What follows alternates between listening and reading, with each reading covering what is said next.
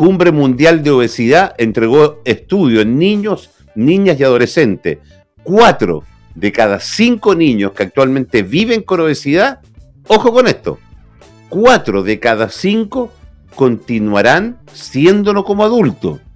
O sea, la carga es grande. Está junto a nosotros eh, Carolina Carrasco, que es eh, nutróloga, eh, médico familiar y nutrióloga de la región de los lagos. ¿Cómo estás, Carolina? Gracias por atendernos. ¿Desde el sur de Chile? Sí, exactamente. ¿Cómo estás? ¿Me, escuchan bien? Perfecto. ¿Desde dónde? Mira, te cuento un poco. Yo soy médico familia y nutrióloga y pertenezco a la Sociedad Chilena de Cirugía Bariátrica y Metabólica. Y actualmente vivo en la ciudad de Puerto Varas, en la región de los lagos, en la décima Mira. Y me tocó asistir a esta cumbre que hubo en Holanda con relación al Congreso de Obesidad, que fue en Holanda hace dos semanas aproximadamente. Y las cifras que mencionaste, la verdad es que son muy alarmantes. Eh, lamentablemente, la obesidad infantil es parte de la epidemia mundial que tenemos de la obesidad. Y lamentablemente, los niños que tienen obesidad en los niños y adolescentes, el 70% mantiene esta condición en la adultez. Lamentablemente, además, los países, Chile y a nivel mundial, no estamos preparados para todas las consecuencias que tiene la obesidad. de hecho, en nuestro país aún la obesidad no es considerada como una enfermedad y menos aún como una enfermedad crónica. Por ejemplo, si tú vas a un médico y te cuentan hipertensión o diabetes, obviamente tú te vas con tratamiento, con una pauta nutricional y con cambio del estilo de vida. Lamentablemente en pacientes que presentan obesidad no se les pueden entregar herramientas farmacológicas. En la parte pública no contamos con herramientas farmacológicas que son parte del tratamiento de cualquier otra enfermedad. Ah, cuando dice herramienta... es una diabetes o una hipertensión. Eh, Carolina, doctora, Carrasco, cuando dice herramientas farmacológicas, eh, ¿te refiere a qué, tipo de cosas? Mira, eh, bueno, obviamente una enfermedad tiene que ser tratada por un equipo multidisciplinario y con cambios, obviamente, en estilo de vida, comer más saludable, hacer actividad física, es el pilar fundamental de cualquier enfermedad crónica, obviamente. Cuando hablamos con estrategias farmacológicas eh, o terapias en general, contamos actualmente con, cinco, con cuatro herramientas farmacológicas una es con relación a fármacos, que se pueden usar algunos fármacos incluso de los 12 años en adelante en los niños.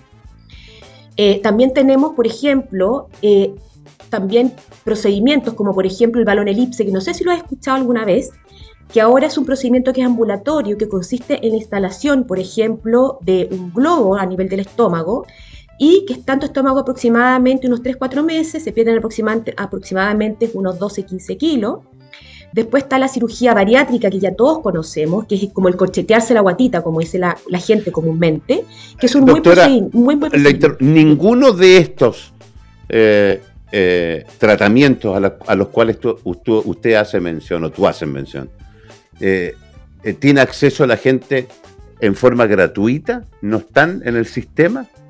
No está en el sistema público. La única terapéutica que tenemos actualmente, que en algún momento fue un plan piloto y que ahora está con el tema de los bonos PAD, es la cirugía bariátrica. Pero lamentablemente la cirugía bariátrica, si bien es un apoyo a bajar de peso, no es la solución definitiva.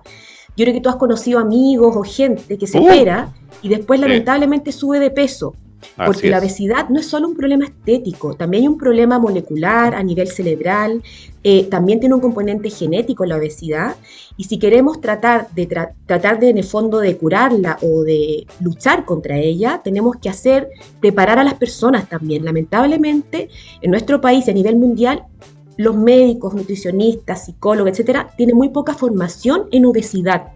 Yo, por ejemplo, cuando estudié, ah, no tuve nunca un módulo de obesidad. Siempre era hipertensión, diabetes, muchas enfermedades. Pero de que son las consecuencias de la obesidad, pero eh, no la obesidad en sí. En el fondo, piensa que la obesidad tiene más de 200 patologías asociadas.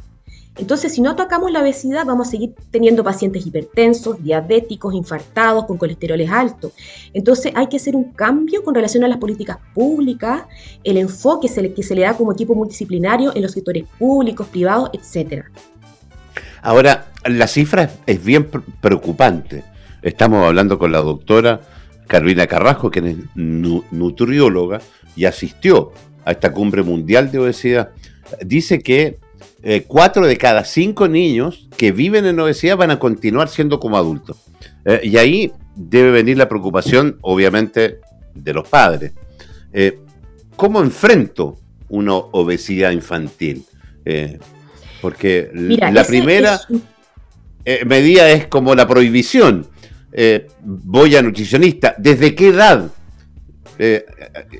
a, qué edad ah, puedo llevar a un niño, a una niña, a un nutricionista, a un médico? ¿Cuándo me lo empiezo a tomar en serio? Mira, de hecho, por ejemplo, tú puedes, llegar a, puedes llevar a tus bebés cuando eras pequeñitos a la nutricionista. La verdad es que un niño debiera tener, aparte del control de niño sano por el médico que está súper estandarizado, un control con nutricionista lamentablemente se nos ha escapado de las manos porque ha cambiado mucho la forma de comer de las familias chilenas actualmente. Al final es más rápido no cocinar en familia, hacer un pedido, pedido ya, un Uber, lo que sea, un Uber Eats. Es lo más rápido, es barato, porque yo mientras voy manejando puedo estar niños que quieren comer, no sé, pizza, y lamentablemente no es la ensaladita César o la ensalada con pollo, es, no sé, el sushi, la hamburguesa, la papa frita. Hemos perdido mucho el tema de cocinar en familia. Eh, antes uno cocinaba en familia, comer juntos, no comer en la bandeja, cada uno viendo televisión. Así es. También influye el tiempo en las pantallas. Ahora tenemos unos smartphones que te van diciendo, usted estuvo hoy día dos horas y media en el smartphone, tres horas. Entonces muchos pacientes te dicen a ti, ¿sabes, doctora? No tengo tiempo. Pero tú les preguntas qué serie vienen de Netflix y saben todas las series, te, te recomiendan las series, eh, en la pantalla salen tres horas, entonces tenemos que cambiar. Y lamentablemente, yo le digo a los pacientes, no esperes a hoy día decir, sabes que hoy día tengo ganas de bajar de peso, tengo ganas de hacer ejercicio, hay que empezar. Tú tienes que empezar a caminar todos los días, hacer actividad física y después tu cuerpo va a sentir la necesidad de hacer actividad física. ¿Ya? Hasta los deportistas diariamente le da lata hacer ejercicio. Pero si tú empiezas de a poquito, un día media hora, a lo mejor el otro día 20 minutos, eh, con una oferta de actividad física amplia. Ahora puedes ir a bailar salsa, puedes hacer TRX, eh, puedes hacer un montón de cosas que antes era aburrido quizá ir al gimnasio, tú pagabas todo el año, porque está obviamente totalmente estudiado que tú vas dos meses y después el resto para adentro en los gimnasios, entonces también hay que, hay que preocuparse de hacer actividad física, comer en familia, empezar a cocinar juntos. La comida mediterránea, que es a base de pescados, legumbres, verduras, poca carne. Eh, los pacientes me dicen que no tengo tiempo. Por último, cocina los fines de semana con tu familia, congela, mm. lava las lechugas. En el fondo es una cosa de eh, tener fuerza de voluntad y hacerse un objetivo. Porque finalmente es más rápido a cocer un arroz, hacer salchicha y lamentablemente tenemos las consecuencias que vemos ahora en nosotros mismos y en los, nuestros niños. Entonces es un tema de esa voluntad y cambiar la conciencia.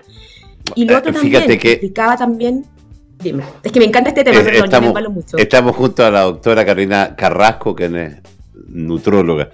Eh, fíjate que cuando comenzamos el programa y planteamos el tema, y yo que planteaba la pregunta para la gente, y qué bueno porque no estaba tan perdido, acabas de decir varias cosas de las cuales yo nombré. Uno, eh, básicamente, era el tema de lo que antiguamente llevamos una vida más ordenada con las comidas. Eh, tú te sentabas en la mesa, eh, ni se te ocurría preguntar qué hay de comer, porque la respuesta era una, come y calla. esa era la respuesta que había. Uno tenía almuerzo, tenía la cena, tenía la once, y comía y guisos, eh, comida y cosas que hoy día habitualmente no se comen.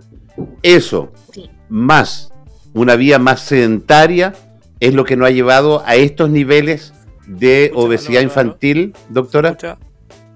Mira, sí, muy bien lo que explicaste, pero también, y aquí a lo mejor me van a ver, me van a pifiar mucho, la industria también tiene que ver mucho, lamentablemente. Eh, al final es más barato comprarse una galleta Oreo Tritón que vale, no sé, creo que en algún momento estuvo 3 por mil pesos, que por ejemplo comprar un kilo de uva que vale 3 mil pesos o un kilo de plátano que está carísimo. Si te fijas, cuando uno va a comprar frutas y verduras, es caro. O sea, la verdad, cuando los pacientes dicen, ¿es caro comer sano? Sí. ¿Qué nos, ¿Qué nos ayudamos? Por ejemplo, el repollo, que es un repollo grande, puedes comer tres días un repollo. ¿Qué es más barato? El arroz, las papas, el pan. La gente por flojera muchas veces prefiere hacerse un pan a tener que cocinar las legumbres, dejarlas remojando, porque eso ya es pensar y es hacer un esfuerzo. Lamentablemente actualmente estamos con un tema de tener poca tolerancia, queremos todo rápido, bajar de peso rápido, queremos vernos como la modelo, queremos eh, no tener problemas de salud. Entonces, en eso hay un proceso de inversión de tiempo y alimentación saludable. La industria también se, ha encargado de la publicidad en los niños. Es terrible porque ellos en el fondo trabajan con colores, con las imágenes, con animalitos, con la famosa cajita feliz. Yo a mi hija, por ejemplo, nunca la hemos llevado a, las cadenas de comida chatarra, pero me dice, mamá, esa es la M de, no puedo decir la marca, pero es la M de tanto. O mamá, sé que quiero comer una hamburguesa porque vi en la tele que me regalaban un monito. Porque, ¿qué pasa? Muchas veces... Pero no llevarlo, perdona, pero no llevarlo nunca, también te provoca un, tema con tu hijo. De todas maneras, de todas maneras, tampoco puedes prohibirle, porque a lo mejor va a haber un cumpleaños, yo también llevo a mi hija a los cumpleaños y hay dulce, chocolate, da lo mismo, porque va a ser un, cumpleaños una vez al mes, tampoco hay que prohibirle, pero a veces pasa que tú vas a un mall a comprar algo y todos los fines de semana es comer hamburguesa eh, completo, es como el premio de los papás. ¿Sabes que vamos a ir al mall a comer? Pucha, ¿por qué no cocinan juntos? ¿Por qué no cambiamos? Vamos a hacer una caminata y llegamos a cocinar algo rico. ¿Te fijas? Todo es al final es como consumo rápido, porque una promoción de hamburguesas, ¿cuánto costará? Dos mil pesos. Baratísimo. Y agrandas el combo por 2.500, entonces dejas feliz a tu hijo. Pero piensa en todas las consecuencias que tiene esa comida chatarra. Si lo haces una vez al mes, cada dos meses, no hay problema, pero lamentablemente vemos los moles los fines de semana o días de semana llenos, comiendo los niños incluso bebidas que son azucaradas. Eh, entonces tenemos que cambiar no solamente nuestra forma como adultos, sino que pensar que todo se lo estamos dando a nuestro hijo. Lamentablemente nosotros somos el ejemplo de nuestros hijos. Y es duro, pero así es. Eh, fíjate que yo comentaba que cuando yo era chico, eh, solo las bebidas se ponían en la mesa el día domingo. El resto... O para los cumpleaños. Y, y, los cumpleaños. El resto de las bebidas no existían. Eh, me hacen dos preguntas que quiero aprovechar de hacerte. Una, tú hiciste mención al tema del globo, este globo gástrico, no sé cómo se llama. El balón elipse. ¿Desde qué, pregunta, ¿desde qué edad eh, se puede utilizar ese globo gástrico? ¿Cómo se llama? Mira, el balón elipse se puede usar de los 18 años en adelante, pero aquí lo importante que en el fondo recarcal, generalmente los pacientes creen que es la solución ponerse un balón. El balón elipse es una buena estrategia, pero a muchos pacientes lo toleran mal porque es como tener un cuerpo extraño en el estómago, pero tiene que ser acompañado de cambio en el estilo de vida. Ver también, quizás con terapia psicológica, qué me lleva a comer, porque esta ansiedad no la puedo manejar haciendo ejercicio, llamando a una amiga, porque es el comer mi refugio frente a las emociones.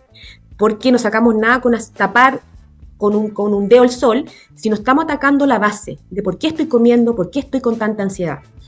Eh, el balón elise es una buena alternativa, pero tiene que ser además hecho en un centro donde haya un equipo multidisciplinario y también pensar que después ese balón tú lo botas por las deposiciones y al cabo de tres meses, cuando ya lo eliminas y bajaste estos kilos, el estómago vuelve a recobrar su volumen. Entonces muchos pacientes, si no lograron cambiar sus hábitos, vuelven a subir y pierden Volver a lo mismo. Eh, me preguntan. hablamos que es una, es una enfermedad crónica, porque no se trata de usar algún tiempo, tienes que usar toda la vida, estar haciendo tratamiento todo el tiempo. Eh, ¿Podría aprovechar de preguntarle a la doctora, por favor, qué tan efectivo es el uso de Saxenda? Saxenda, mira. Eh, dentro de la farmacoterapia que existe actualmente para bajar de peso están la familia de análogos de GLP-1, ¿ya? esta familia de moléculas es muy buena son medicamentos, lo que sí, que tienen que ser indicados por un profesional, porque tiene que ser indicado no teniendo piedras en la vesícula, por ejemplo, que no tengan historia de triglicéridos altos, no llegar y usarla, así que por favor, esto no es una receta de cocina que yo voy y lo compro y lo uso, ¿ya? Pero es un medicamento que es una familia de medicamentos que actúa a nivel del centro del hipotálamo inhibiendo el apetito y además, además a nivel de la musculatura gástrica hace que la musculatura gástrica se lentenca, se lentezca, perdón, el vaciamiento gástrico hace que la comida quede más tiempo en el estómago y eso te va produciendo a ti una sensación de saciedad, no esas ganas de comer a cada rato. Y sobre todo en la noche que viene como este relajo y que quiero comer más, este medicamento anda muy, muy bien. La molécula es liraglutide, pero la marca que se usa es Saxenda en el fondo. Pero es un eh, medicamento contraindicaciones, muy para la baja de peso. Contraindicaciones. Contraindicaciones no hay que tener piedras en la vesícula, no hay que haber tenido historia de pancreatitis, y si lo vamos a usar, no se puede consumir alcohol. Ok,